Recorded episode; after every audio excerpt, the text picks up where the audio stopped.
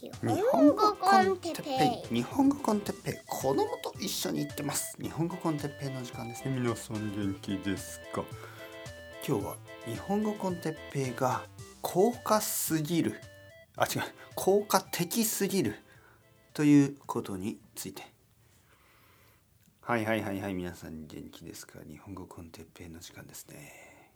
朝えー、いい朝ですね。皆さんはいい朝をお過ごしでしょうか？えーね、えー、今日は日本語コンテッペイが効果的すぎて怖いということについて話したいと思います。効果的すぎて怖い。僕はちょっともう恐ろしくなってきましたね。あの何かが効果的何か効果があるっていうのはいいことですよね。だけど効果的すぎるとちょっと怖くなりませんか？例えばあの風邪薬。ね例えば あ体がだるい。喉が痛い。鼻水が出る。そういう時にまあ薬を飲んであれ全部なくなった、ね、悪い症状が一つもなくなった。鼻水は出ない。喉も痛くない。しかも元気になった。でもちょっと怖いですよね。この薬何が入っているんだろう？ちょっと効きすぎて怖いな。あのそれと同じように日本語コンテッペイが効果的すぎてちょっと怖くなってきたんですよね。はい。皆さんどう思いますか？本当ですよ。あのこういう経験が僕は何回もある。あの新しい生徒さんが来ますよね。まあトライアルレッスン。でまあ話すんですけど彼らは何人かの人たちね本当に本当ですよこれ本当の話。えー、僕と話すのが初めてその日本語を初めて話す日今日初めて人と日本語を話しますとか言うんですよね。でまあまあまあまあ本当にあのすごいんですよ。あの例えばねまず「ああ先生こんにちは。よろしくお願いします」「ああこんにちは。あのいいですね。あの あのあのどのぐらい日本語勉強してるんですか?」とか聞くとね。僕は僕が聞くとその初めて日本語を話す生徒さんね。えー、っとまあそうですね。まあ2年ぐらい前にあのまあ勉強を始めてまあ最初はデュオリンゴとかあのワニカニとかそういうので始めたんですけどまああの1年ぐらい前から毎日毎日先生のポッドキャストを聞くようになってあの、まあ、散歩をしながらとかあの料理をしながら掃除をしながらあの聞いてます。毎日聞いてます。たくさんたくさん聞いてあの日本語がどんどん分かるようになりました。とか言ってねそういうふうに話すんですよ。で「ああそうなんですね、えー、すごいすごいよかったよかった、まえー、毎日どれぐらい聞くんですか?」そうですね本当にたくさん聞きます。まあ朝起きてすぐ聞くしあのー、まああの僕は散歩が好きなんで外を歩きながら聞いてあのたまにカフェとかに入って、まあ、コーヒーが好きなんで、まあ、コーヒーまあコーヒーを飲みすぎるとちょっとお腹が痛くなるんですけど 先生みたいに。だけどまあ2杯ぐらいですね。毎日2杯ぐらい飲みます。ちょっと皆さん皆さん今ねどう思いましたか？なんかこの話し方なんか誰かに似てるでしょ？はい。そうなんですよ。僕なんですよね。僕の話し方にそっくりなんですね。であのだから日本語としてはすごい自然なわけですよ。なんか全てがねまあそうですねあのとかまああのまあ2年ぐらい前から毎日毎日たくさん聞いてるんですけどその2年ぐらい前からまあ毎日毎日なんかこうこういうのがね僕っぽいですよね自分っぽい。あれそれ俺でしょ？みたいなあなた俺ですか？あのびっくりするんですよね。であのまあ僕にとってはねそれは本当にあの素晴らしい compliment というか本当にすごいあこんなに効果があるんだと思ってびっくりするんですけど多分ね他の人にとってはちょっとちょっといわゆる confusing 多分ちょっと混乱するかもしれない。えー、例えばねその生徒さんが誰かあの他の日本人の先生と話してまあそういうふうに自然な日本語で話してしまいますよね。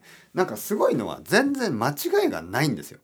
確かにスピードは遅い時もあるしちょっと言葉に詰まる時もあるんです。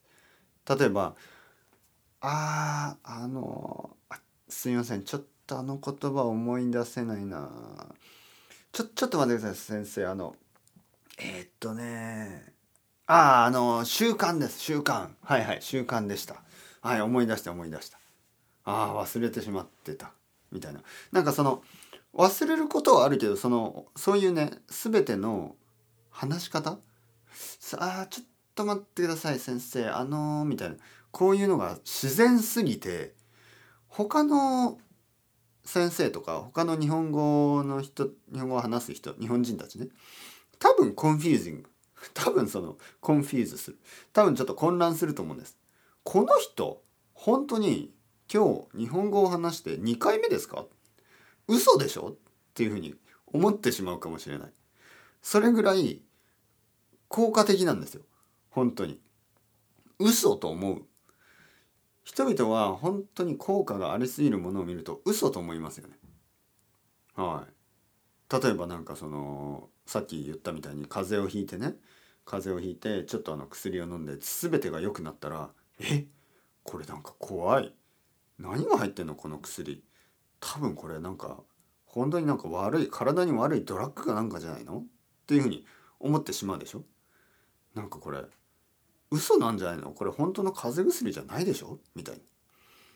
同じように日本語を話してまだ2回目ですとか。まだあの勉強を始めて2年間しか経ってませんとか。まあ人によっては1年しか経ってませんとか。でそういう人が結構まあスラスラとペラペラとあの間違いのないなんか自然な日本語を話すとちょっと信じられないですね。嘘嘘つきみたいにね思われてしまう。ちょっとそこはかわいそうなところですね。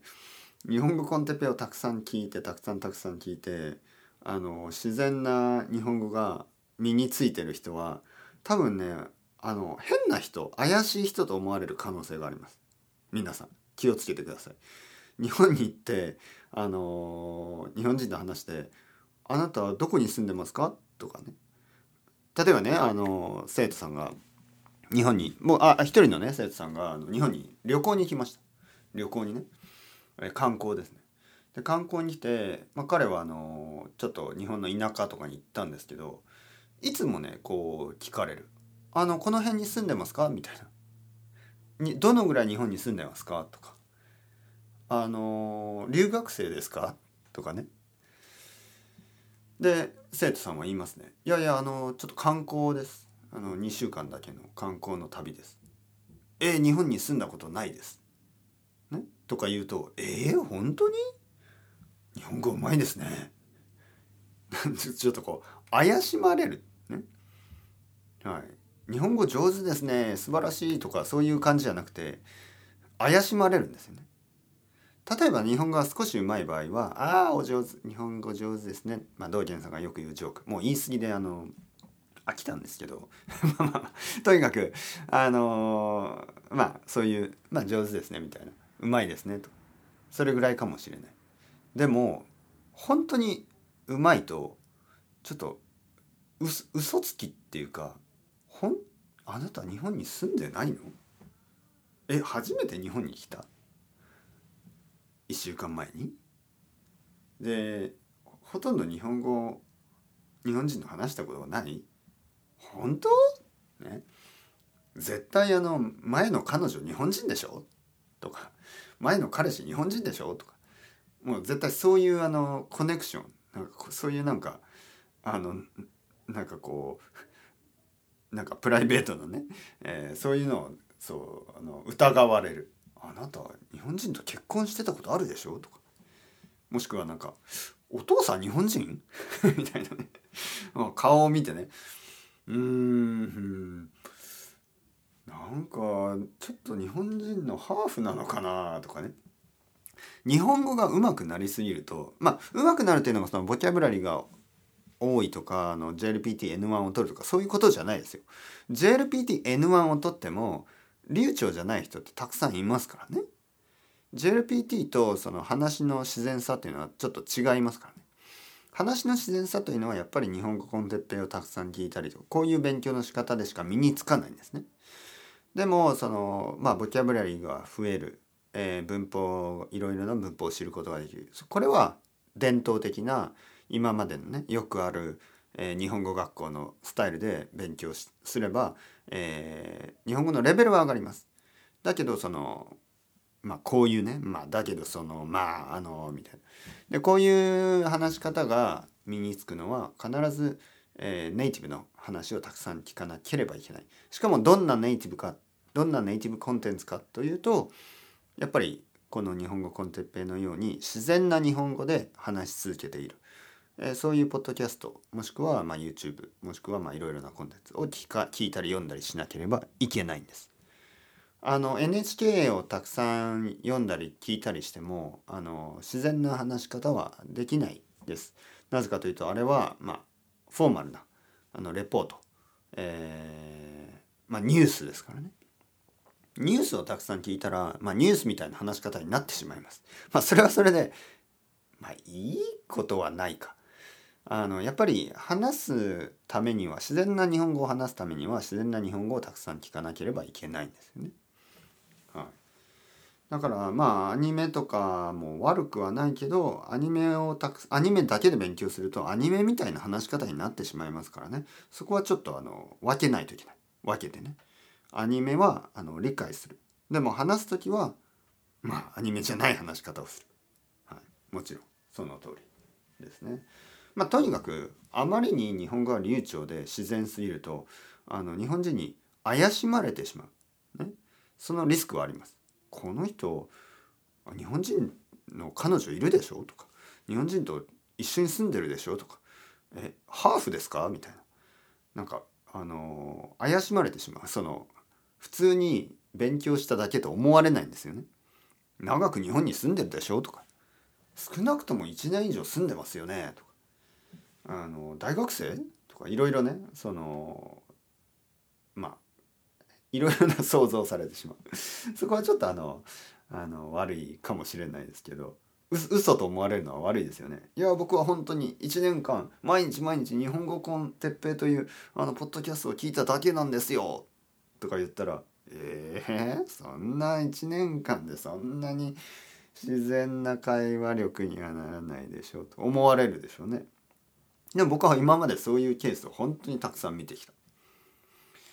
まあその流暢だけどもちろん知らないボキャブラリーや文法はたくさんありますよ。まあ1年間2年間ぐらいだったらまだまだレベルで言うと、まあ、JLPT で言えばもしかしたら3級ぐらいもしくは4級ぐらいかもしれない。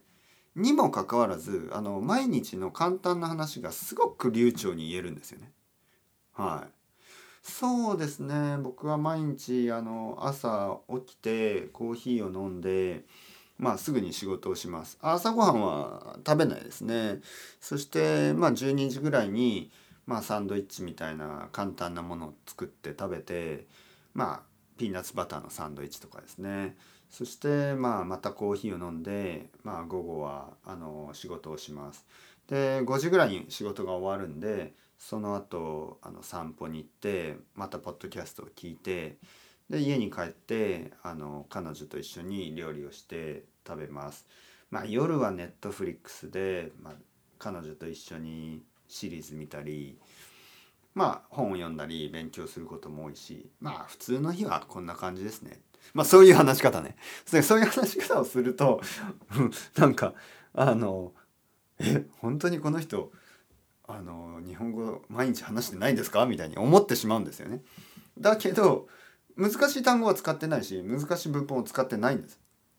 まあ、コーヒー飲んだとかコーヒー飲んだりあのピーナッツバターのサンドイッチ食べたりとか彼女とネットフリックス見たりとか別にそんな難しいことは言ってないんです。はい、本を読む、えー、食べ物を作るあの料理を作る料理を食べるなんかすごくベーシックな文法ですよねあのボキャブラリーも。で毎日まああのそういう感じですみたいな。でもなんか自然すぎてあのも間違いもないしちょっとびっくりするんですよね。こんなえこんな自然に話す、ね、本当に外国人ですか？